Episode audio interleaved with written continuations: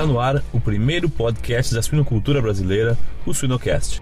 As pessoas associam o antibiótico para as portas como um cuidado a mais, né?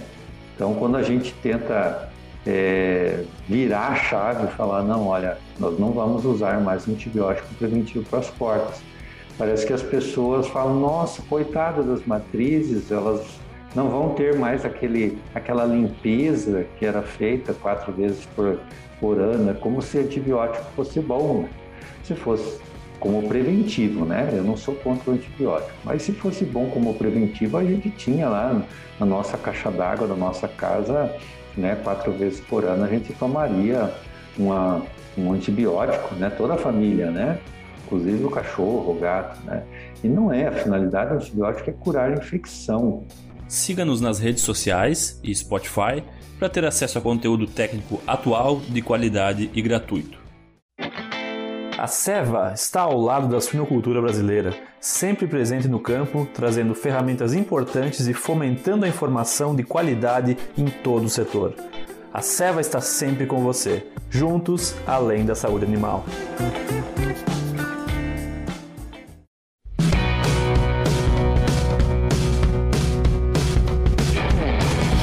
Pessoal, eu me chamo Jamil Facim e o Sinocast só é possível através do apoio de empresas inovadoras e que apoiam a educação continuada na suinocultura brasileira. MSD Saúde Animal, EveryPig, Seva, MS Shippers e Vetoquinol.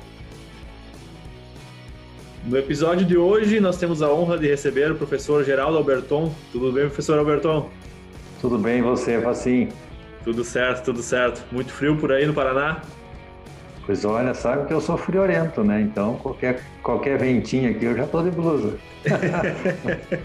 agora de tarde é sempre um pouco quente aqui em Palotina, mas mesmo assim é frio pro, pro meu padrão.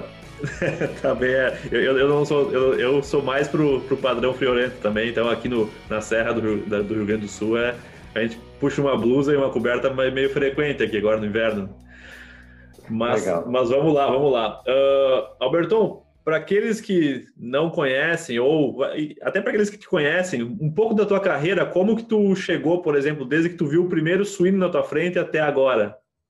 É, assim, eu, eu fiz a, a, curso de veterinário em Curitiba, né, no FPR em Curitiba, e quando me formei eu queria trabalhar com inspeção de bovinos. Cheguei a trabalhar seis meses nessa área, e mas não gostei. E aí eu estava lá esperando uma oportunidade de emprego e eis que, folhando o jornal, apareceu lá a oportunidade de veterinário para trabalhar no fomento da sadia em Concórdia.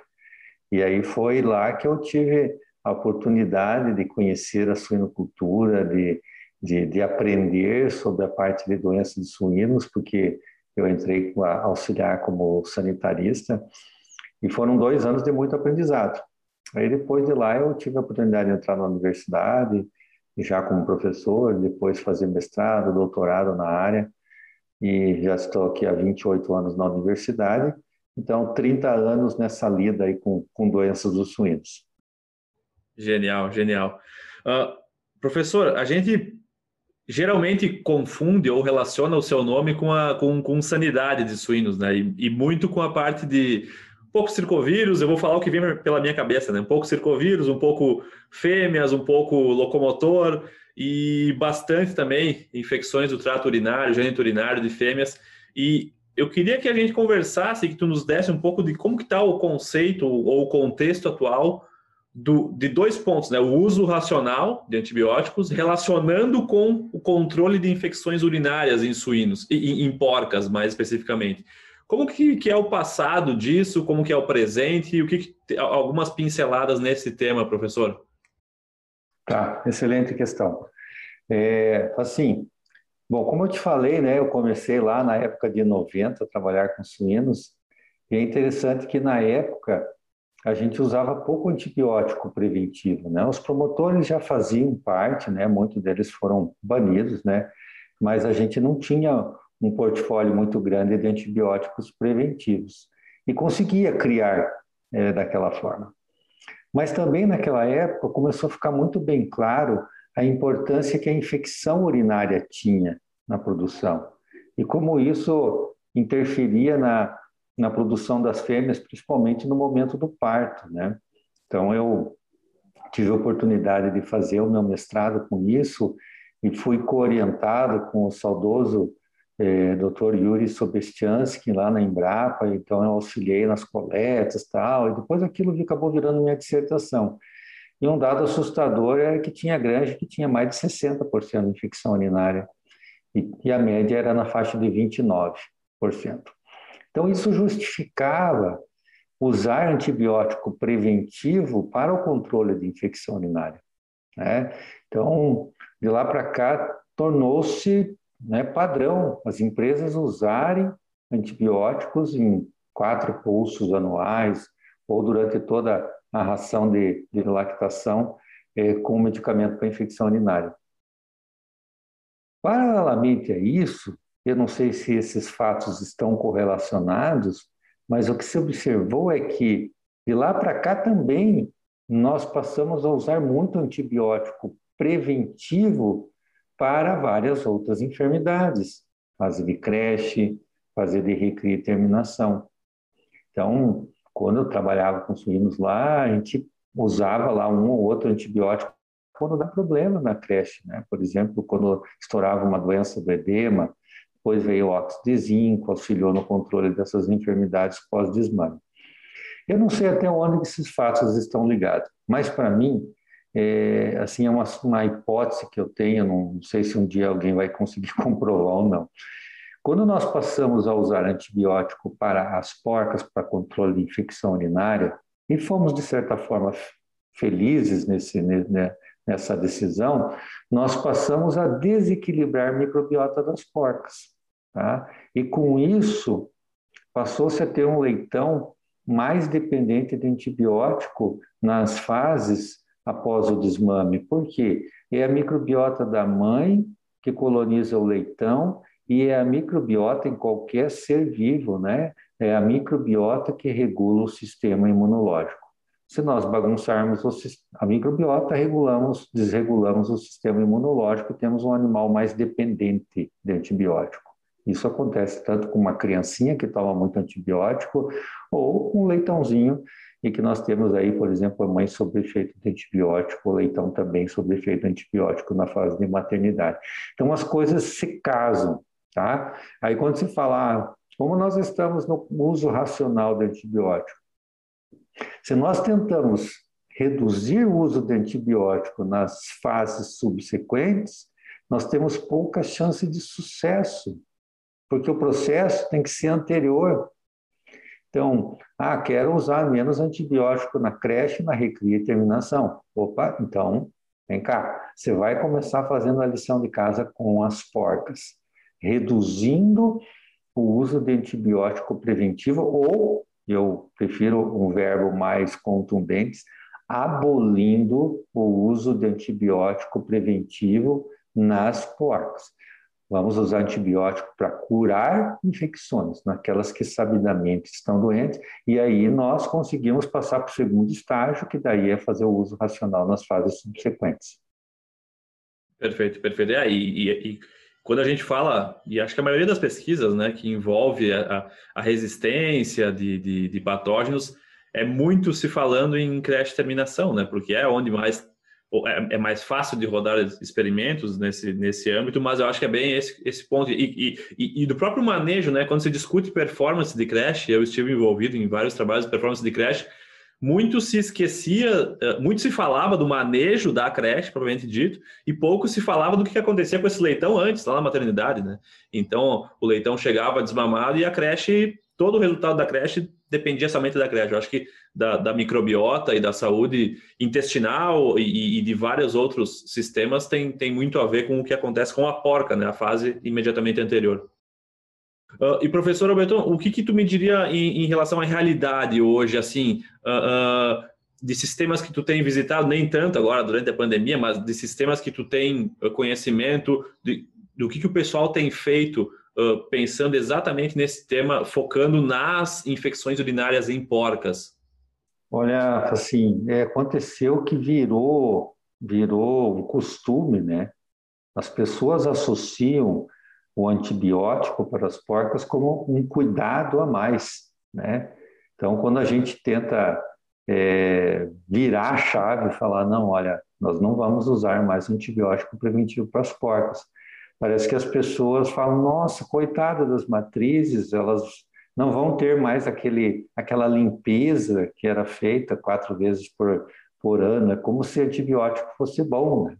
Se fosse como preventivo, né? Eu não sou contra o antibiótico, mas se fosse bom como preventivo, a gente tinha lá na nossa caixa d'água da nossa casa, né? Quatro vezes por ano a gente tomaria uma, um antibiótico, né? Toda a família, né? Inclusive o cachorro, o gato, né? E não é, a finalidade do antibiótico é curar a infecção, né? Cada vez que a gente usa antibiótico, a gente bagunça a microbiota e tem consequência para o sistema imunológico. Então, as empresas são é, as pessoas, principalmente lá na base, elas são muito resistentes a essa retirada, porque elas associam muitas coisas à infecção urinária. Então, ah, aumentou o retorno ao cio, infecção urinária. O famoso pó de giz, né, que, que, que fica aquele pozinho de cristais na vulva da, das porcas ou no, no piso onde elas urinam. Ah, infecção urinária. Quando não é isso é uma cristalura, ou seja, excesso de eliminação de cristais. Então, aborto, né? Eu já fiz, eu já fui aí no Rio Grande Amado para atender uma, uma, uma, vez uma granja, um caso interessante.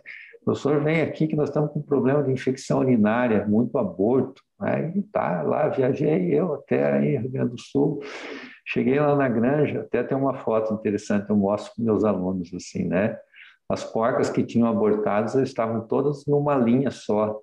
E, e nessa linha, é, o sol incidia e queimava a parte posterior das fêmeas. Era um outubro, então tinha caído as folhas, né? a posição dos, da terra em relação ao sol tinha mudado, então as porcas estavam se queimando. E aí o produtor ainda falou para mim, olha, a infecção está só nesse lado por enquanto, né? Só esse lado está abortando, né? Eu não precisei nem fazer muitos exames, só que a foto foi esclarecedor para saber que as porcas estavam queimadas, né? E aí gerou aborto. Então as, as pessoas associam muito, muitos problemas da granja como infecção urinária. Então, o veterinário sanitarista ou o gerente de fomento, ele é, é todo momento cobrado. Olha, eu preciso de antibiótico para as minhas porcas, né? Eu preciso dar uma limpada, né? Essa é a palavra, o verbo que eles usam. E isso é um grande erro, né? É, a infecção urinária pode estar relacionada com problemas reprodutivos? Claro que sim, né? Mas eu preciso fazer o diagnóstico para saber. Então, na realidade que eu tenho visitado, né? É, nas granjas, um trabalho de dissertação que está acontecendo aqui com um aluno meu, é a, a prevalência de menos de 5%. Não é raro em granjas encontrar 1%, menos de 1% de porca com infecção urinária. Aí eu te pergunto, assim, né, e aos nossos ouvintes, é, é justo nós bagunçarmos com a microbiota a um alto custo, esse custo não é baixo, né? Eu vou bagunçar a microbiota de 99% das porcas por causa de 1% que está doente. Não é mais correto nós tentarmos identificar quem é o indivíduo doente, medicá-lo e preservar o que eu acho que é o mais importante na saúde, não só nossa, mas na saúde de todo ser vivo, é a microbiota, inclusive do solo, né? A gente pensa em agricultura, né, que foi um pouco abandonada essa parte da, da microbiota e hoje está sendo resgatada. Não existe é, saúde sem o resgate da microbiota. Então, nós teríamos que olhar as porcas como o grande patrimônio de microbiota da granja. E nós não fazemos isso. Nós damos os pulsos de antibióticos e não raramente essas porcas vão comer uma ração com amoxicilina durante toda a lactação. Então, nós estamos destruindo o maior patrimônio. E aí, é claro, bactérias que deveriam conviver com o suíno, como um clássico, a Haemophilus parasus e Streptococcus suis, são as bactérias que mais cedo colonizam o leitão, né? E são da microbiota normal. Não era para causar nada no leitão. Por que que causa? Bom, se ele não recebe da mãe, né, que seria excretado em pequena quantidade e com os genes é, de patogenicidade silenciados, Se eles não recebem da mãe, eles vão receber de quem? Ah, de outros leitões doentes na fase de creche. E aí ele não tem mais imunidade passiva, então ele está recebendo uma bactéria mais patogênica e no momento que ele não tem mais proteção de anticorpos. Então, essa colonização que eu chamo de colonização não supervisionada, quando ela acontece na creche, ela resulta em morte. Então, como mudar esse cenário? Começando lá com a porca. Tá? Já entrou no site da Shippers hoje? A empresa está em peso no mundo digital, marcando presença nas redes sociais e YouTube com muito conteúdo. Acesse www.shippers.com.br, Shippers com SCH e 2 Ps, e confira as promoções do mês, lançamentos de produtos, o MS Blog e muito mais. MS Shippers, paixão pelo agro.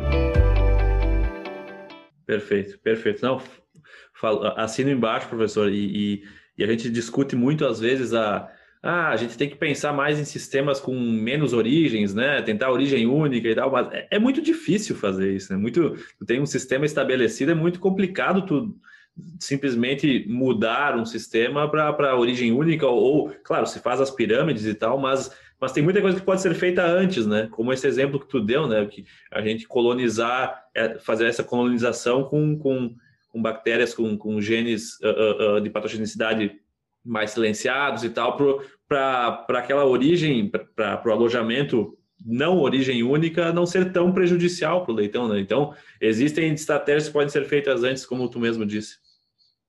É. Nós temos um complicante nesse processo na suinocultura, que é o fato das nossas porcas viverem pouco, né? Elas longevidade de 3,2 partos, então existe uma substituição muito grande. Quando a granja faz a autorreposição, então é possível você trabalhar microbiota nessa tua autorreposição. Agora, se essa reposição vem de fora, você tem aí 20% no mínimo de porcas na maternidade parindo que são leitoas e que vêm num sistema de criação com muito antibiótico, né? Que acontece é, muitas vezes, talvez seja a rotina também das granjas multiplicadoras.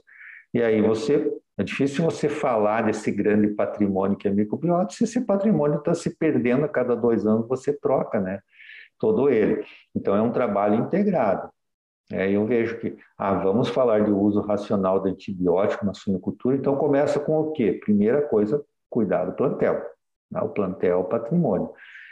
Não usar antibiótico preventivo para infecção urinária. Ah, então vamos abandonar as porcas ao léu? Não, isso é um tópico que provavelmente você vai me perguntar como que a gente vai fazer essa monitoria e, e com o que, que nós vamos tratar as porcas que estiverem doentes, né? Então, começa por aí para depois eu pensar, agora nós vamos trabalhar creche. O que, que nós vamos usar na creche para substituir antibiótico, né? Então, é um assunto de outra conversa, né? Mas é, isso antecede tudo, né?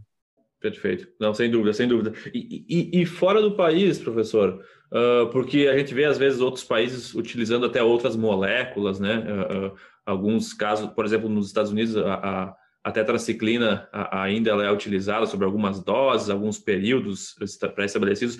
Tu, tu vê alguma diferença, assim, mais uma curiosidade em termos de, de, desses, desses ensinamentos que tu nos deu até agora?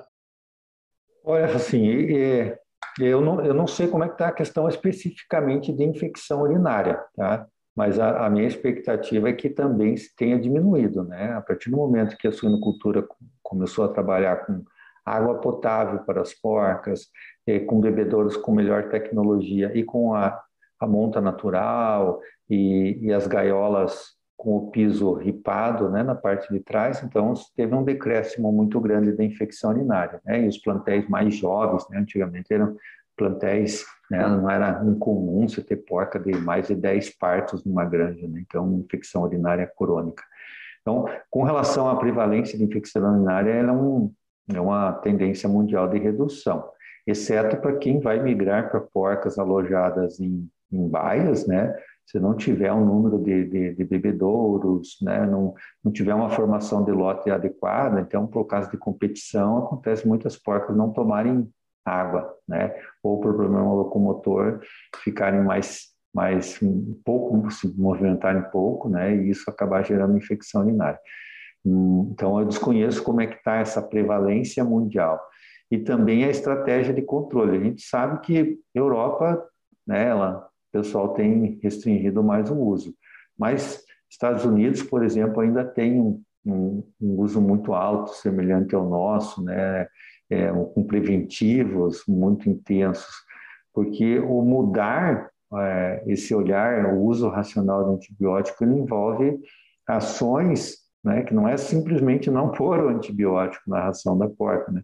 Envolve, por exemplo, você fazer um, um, uma monitoria, quer seja semanal ou semestral, de acordo com o tamanho da granja, de acordo com a prevalência infeccionária. Isso envolve pessoas, né? envolve é, toda uma estratégia diferente, né? que ela é melhor, mas ela precisa ser planejada.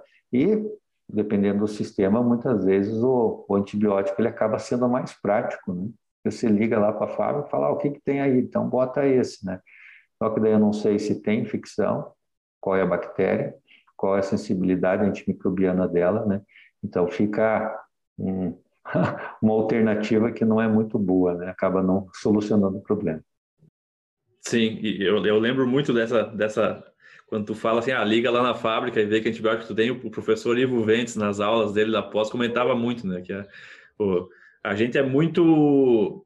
O nosso cérebro busca atalhos meio mais uhum. fáceis, uhum. né? Então é, é, um atalho fácil, né? Ah, tá, tá com a suspeita e, e, e, o, o, veterinário às vezes ele fica com aquele, com aquele medo, né? De não, tá, no medo, na, na, na, ansiedade ali, por daqui a pouco dar um tiro de bazuca, se eu posso dar uma, uma espetada com, com uma faquinha, às vezes um tiro de bazuca é um pouco exagerado para alguns problemas que, ajustando alguns pauzinhos ali na, na, no manejo, a gente pode solucionar. Uhum. Tu, tu, tocou num ponto bem interessante que, que eu estava pensando da questão das leitoas, né? Que a gente faz a reposição do plantel, 45% ao ano, uh, na média, né? E, e, que papel as leitoas teriam uh, uh, quando a gente for pensar em, em prevenção, né? Em prevenir infecções urinárias ou até outras infecções em fêmeas, tendo em vista que a gente vê bastante, às vezes, cada vez mais leitoas com a preocupação, obviamente, diretamente é o micoplasma, mas outras patologias respiratórias, e daí se usa aqueles preventivos, ou quando a, quando a multiplicadora envia uh, injeta algum antibiótico para não dar problema nos primeiros dias da granja? Que, que, que, tu, que, que papel que tu vê a leitoa tendo nessa questão do controle de antibióticos e também nessas infecções urinárias? A leitoa é um dos pontos mais sensíveis no controle de enfermidades em granja, no meu ponto de vista, né? Porque tem o que você citou, no caso o micoplasma, ela sendo uma grande é, oportunidade para o micoplasma se multiplicar e, e contaminar uh, os leitões, então eu, eu, preciso ter uma leitoa que, se, que tenha, que passe pela doença antes de, de, de chegar à maternidade, que ela não, não esteja mais excretando né, o, o, micoplasma, e ao mesmo tempo né, que eu preciso dela livre do micoplasma no parto, eu preciso dela positivo a tudo aquilo que a granja tem, que já faz parte da microbiota, que são os, os agentes de microbiota. Então, vamos pensar aí é, eu sempre gosto de citar o Mycoplasma eosinove, o Haemophilus parasuis, né, o Streptococcus suis, aquelas cepas que deveriam estar em estabilidade na, na granja, né, não é nas cepas mais patogênicas que acabam entrando, né. Mas como fazer isso se eu tenho um animal toda hora, um animal novo entrando no rebanho? É bem difícil, tá? Eu só vejo uma saída, assim, que nem quando você falou origem única a origem única vai chegar um momento que muitas pessoas vão falar, não, não tem mais como, né? Eu vou trabalhar com origem única. Então, o PLs maiores ou com manejo em bandas, né? É, mas, ah, o crechário com 6 mil leitões, tem que repensar, né, a hora que o uso de antibiótico ficar mais limitado, né, porque com 6 mil leitões, 10 mil leitões no crechário, inevitavelmente eu vou ter várias origens. Mas também vai ter a questão da fêmea, da leitoa, né? Como é que eu, como é que eu lido com essa questão? Né? Será que a granja multiplicadora vai ter o mesmo cuidado que, eu, que a minha granja vai ter de não usar antibiótico preventivo? Se ela não tiver, estou com a vida em nada. Então, só tem uma saída, a autorreposição. Né? As granjas terem suas avós, em algumas situações as bisavós, né? a, a genética líquida. Então, não ter entrada de animal de fora para que essa questão, tanto do micoplasma como da microbiota, é, dos agentes que são né, de microbiota, seja preservada. Perfeito, perfeito. Não, exatamente, exatamente, professor. E, e, e quais são as, a, da, do que tu tem frequentado e do que tu ouve falar, professor, do que tu sabe uh, na sua trajetória, uh, o que, que tu vê de, de benchmark, assim, de granjas que tem as melhores ações para evitar tanto, uh, não patologias, mas problemas sanitários em fêmeas e, e, e melhores práticas para uso racional do antibiótico? O que, que tu vê, assim, de manejo, de estratégias que as melhores granjas têm feito? Bom, isso é um, um, assim, algo um pouco recente, né? Mas o que tem visto? Bom, primeiro, não usa antibiótico preventivo para porca, tá? tá? Segundo, faz monitoria para infecção urinária, tá? Então, de acordo com a prevalência. Ah, então, se a prevalência é muito baixa, 1%, 2%, então, sei lá, cada três, quatro meses, a equipe chega um pouco mais cedo e faz essa urinálise, marca as porcas doentes e já medica, né? A gente tem usado a marbofloxacina, que é um produto um, que tem um conceito que ela atinge um pico sanguíneo muito rápido, né? E logo cai, né? E, e acaba não dando oportunidade para a Escherichia coli, que a Escherichia coli tem uma particularidade na infecção urinária, ela tem a capacidade de, de formar uma, um, um estágio como se fosse uma, uma latência, sabe? e ela se esconde no, no, no, tratamento, nas camadas mais profundas da bexiga. Então, quando você tem que atingir, controlar uma infecção urinária, você tem que vir com uma bomba, né? Tipo, não dá tempo, explode, né? Então, a marbofloxacina tem essa capacidade de um pico sanguíneo muito rápido, né? Uma concentração em urina muito alta e com uma dose só a gente tem conseguido um controle de mais de 90%, né? Bom, então o controle individual das porcas com infecção urinária. Tá? Então, com a periodicidade que vai depender do desafio da granja. E extremamente importante, extremamente simples, uma granja que tem um plantel é, um saudável, ela tem o famoso enfermeiro de porcas. Uma pessoa que é um auxiliar do médico veterinário, não é uma pessoa treinada para ser um, um, um, né, um, um falso médico veterinário, mas uma pessoa que foi treinada para identificar os principais sinais clínicos e de que enfermidades que eles estão relacionados e poder dar os primeiros atendimentos e depois poder se reportar a um veterinário para um, um atendimento mais especializado. Então, são situações do dia a dia, quer seja um problema locomotor, uma gastrite, uma úlcera gástrica, infecção urinária, uma infecção uterina, então, como os plantéis estão crescendo, né, pensa, você tem aí plantéis aí com 6 mil matrizes, tá? Então, 6 mil porcas. Quem está olhando essas porcas, saber se elas estão bem ou não estão? Quando eram 200, 300 porcas, lá no meu tempo de lá de Sadia, em Concórdia, o doutor tinha 10, 20, às vezes eu ia falar, ah, fulano está com 200 porcas. Meu Deus do céu, né? Todo mundo queria ir lá para conhecer aquilo. Era uma, uma, uma empresa gigantesca com 200 porcas, né? Hoje é uma escala que nem é rentável, né? Então, o produto, o funcionário não tem mais o tempo que ele tinha antes, ele fazia suas atividades e depois ele tinha tempo para outras coisas. Hoje não, ele né, é muito corrido. Então, o cara da limpeza, sua limpeza, o cara que da alimentação, é, é muito especializado, não dá tempo de voltar e falar, poxa, qual porca, de qual linha, de qual barracão eu tinha visto que ela estava com as fezes muito escuras, que pode ser infecção, uma, uma gastrite. Então, isso acaba passando. Então, eu já tive uma oportunidade que fui é, no centro-oeste para resolver um, para entender uma questão de mortalidade de matriz. E tinha duas granjas com estrutura idêntica, genética idêntica, construídas na mesma época, e uma tinha perto de 20% de morte de matriz, 20%, é um absurdo, né? E uma estava na faixa de 8%, embora alto, para aquela região era considerado quase um, benchmark, né? E qual que era a diferença entre elas? Uma tinha o famoso enfermeiro das porcas. Ele já tinha lá um protocolo que ele um veterinário ajudou ele a construir, para saber quais, quais eram essas medidas de intervenção. Então, todo dia tem que ter alguém que faça parte da rotina dela, dele, olhar as porcas e dar os, os primeiros atendimentos. E tem um trabalho muito interessante sobre eutanásia e morte, e morte de matrizes, é, eu não me lembro de que ano que ele é, mas ele tem um dado que é estarrecedor. Em torno de 70% das porcas achadas mortas, eh, elas não tinham sido medicadas, né? Então, falar ah, morte súbita. Subitamente a porca foi encontrada morta, mas não que ela ficou doente hoje e morreu amanhã cedo, né? Então, precisa ter esse diagnóstico. E outras monitorias que são simples, que indicam doença. Porca magra, né? porca com as úlceras de paleta, é, porca com vulva, vulva mordida, cauda mordida, no caso de alojamento em grupo, porca claudicando, né?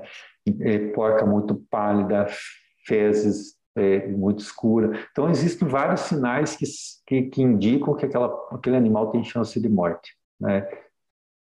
Sim, e, e, essas fêmeas são movimentadas, né, professor? Essa é a questão, né? Elas não ficam lá como um, amortizadas na gestação e ninguém e esquecem. Essas fêmeas a cada cento e poucos dias são, teoricamente, devem mudar de barracão. Então, uh, montar uma agenda e, e, e, tendo um funcionário, um enfermeiro bem, bem uh, ed, uh, não educado, mas que entendam o, o beabá de algumas questões, acho que é, é sem dúvida, se a gente quiser, quiser, reduzir o uso de antibiótico massivamente em ração e água, não, não tem como fugir dessa alternativa. Uhum. E outra coisa importante assim, é que a gente perdendo essas porcas precocemente, nós perdemos o pico de produtividade delas. Né? Então, se a gente pensar que a idade média é 3,2, né, e a gente com quarto, quinto quarto teríamos a melhor produção de leitões e de leite e de colostro, nós estamos perdendo uma grande oportunidade. Né? Então, a gente precisava resgatar essa questão da saúde das matrizes. Sem dúvida, sem dúvida. Professor, já indo para os finalmente aqui, a gente falou uh, bastante de manejo, sanidade, mas e as alternativas, né? As alternativas não antibióticas, diria assim, uh, que não manejo, que não esse planejamento focado no, no na medicação das fêmeas injetável. O que, que tu tem visto de mais futuro, de mais uh, perspectivas positivas para a saúde das fêmeas? Olha, é, existe uma série de coisas que, que a gente tem é, testado e mesmo lido, né? Bom, vamos voltar com as coisas mais antigas, né? A gente usava muito ácido cítrico, cloreto de amônia, né? É, e isso foi testado muitas vezes. Não, eu até cheguei em algum momento a trabalhar com eles, mas participei de bancas de, de alunos que fizeram trabalho com esses produtos.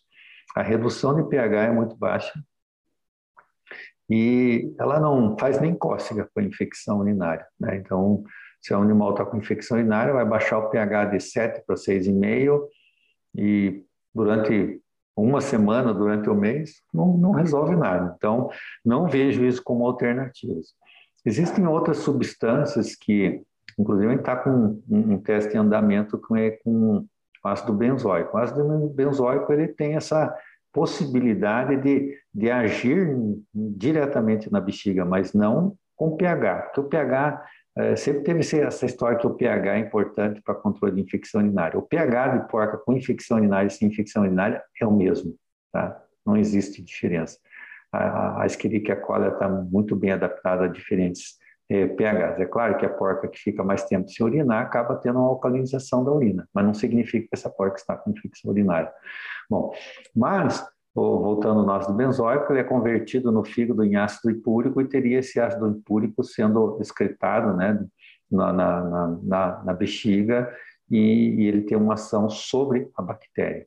Então, é um, um, diferencial, é muito usado na medicina de pessoas, né, o extrato de cranberry, né, muitas mulheres é, acabam utilizando, porque ele tem um, um, essa propriedade de, de reduzir, então, a a chance de infecção urinária, mas não é para curar, tá? Então a gente tem que pensar em identificar e curar as porcas com antibiótico.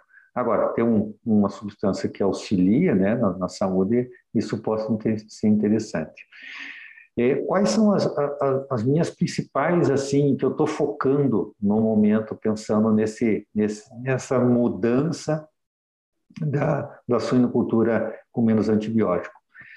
Primeiro é a modulação biológica ambiental, né? porque quando a gente fala em microbiota, o indivíduo ele pode estar com a microbiota equilibrada, mas o ambiente ele faz essa retroalimentação do organismo, né? Então pensa uma pessoa que é muito saudável, mas que vai morar num local onde não tem água potável ou, ou que não tem a, a, própria, me faltou termos aqui, é, não tem esgoto, né? O esgoto é, é saneamento é, básico. É. é saneamento básico. Obrigado.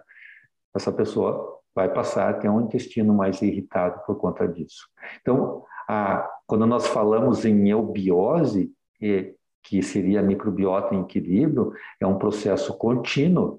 Então, se eu ah, tem um leitão muito bom, saiu da creche muito bom, mas ele vai para uma engorda, onde tem lá uma lâmina d'água que é, é trocada a cada três vezes, é, três vezes por semana, que tem uma grande concentração de urina e fezes, aquilo está recontaminando o leitão.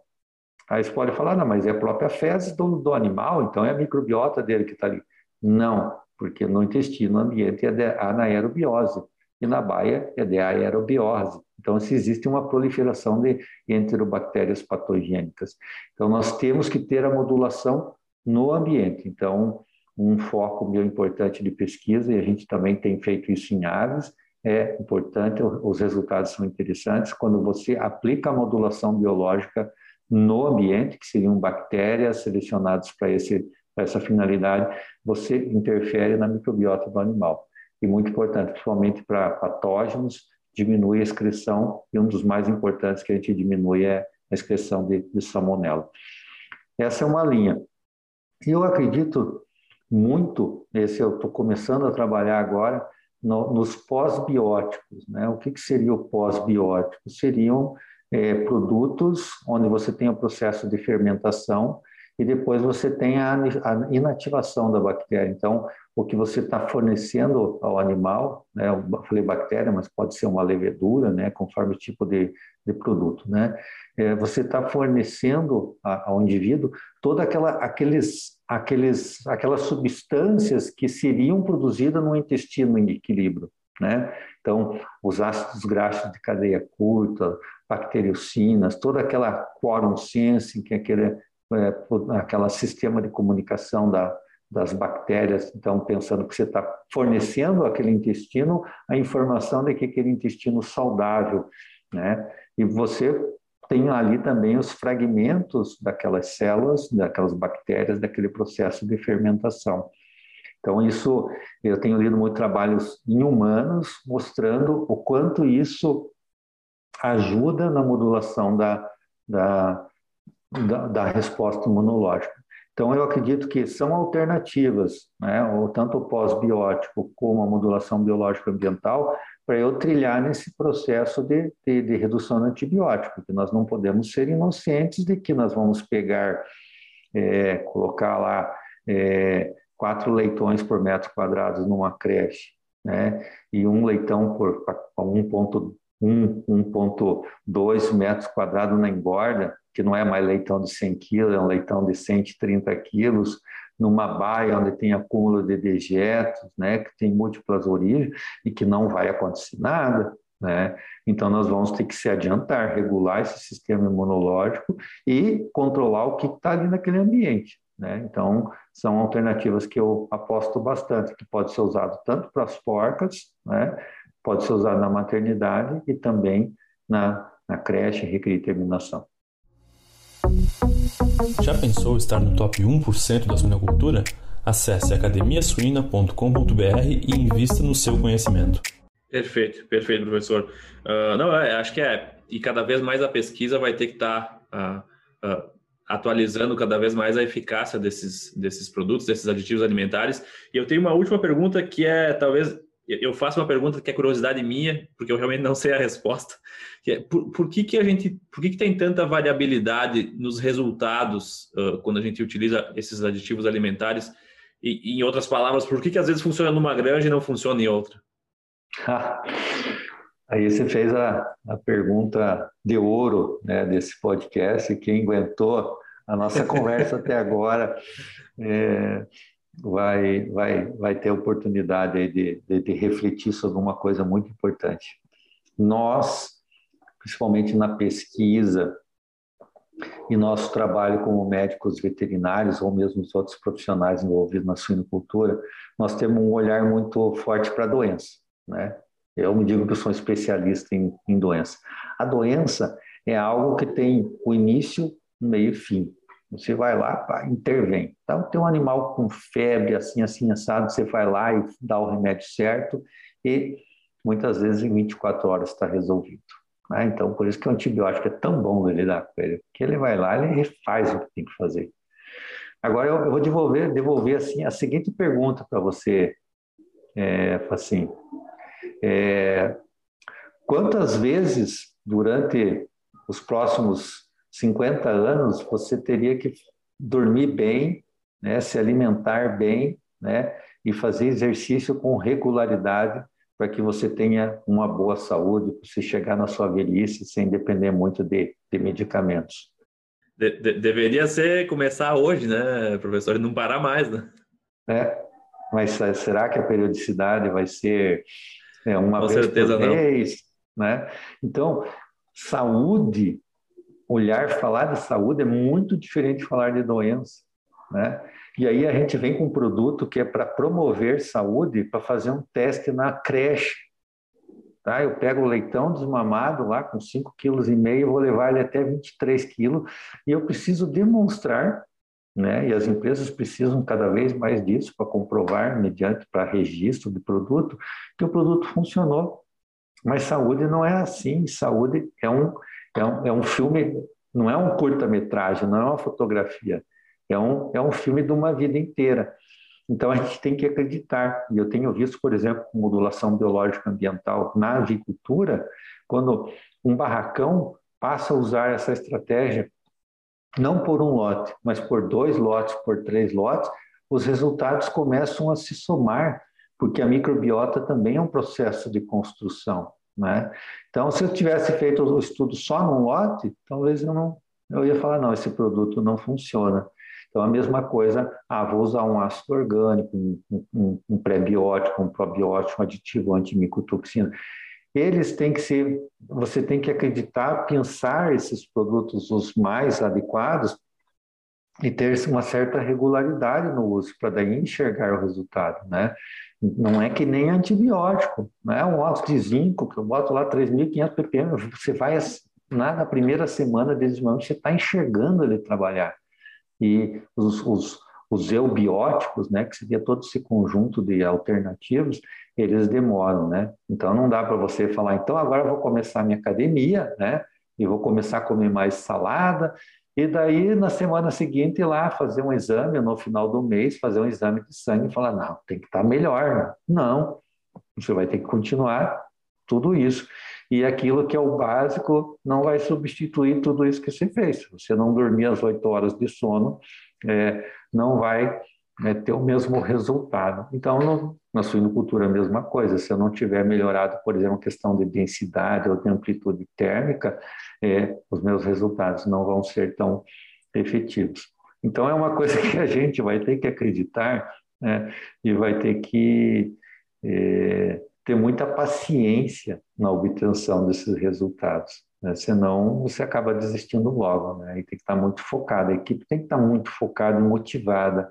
Não pode ser um processo de cima para baixo, falar nós vamos parar de usar antibiótico, senão vai dar confusão, vai dar muita demissão, vai ter pessoas muito insatisfeitas.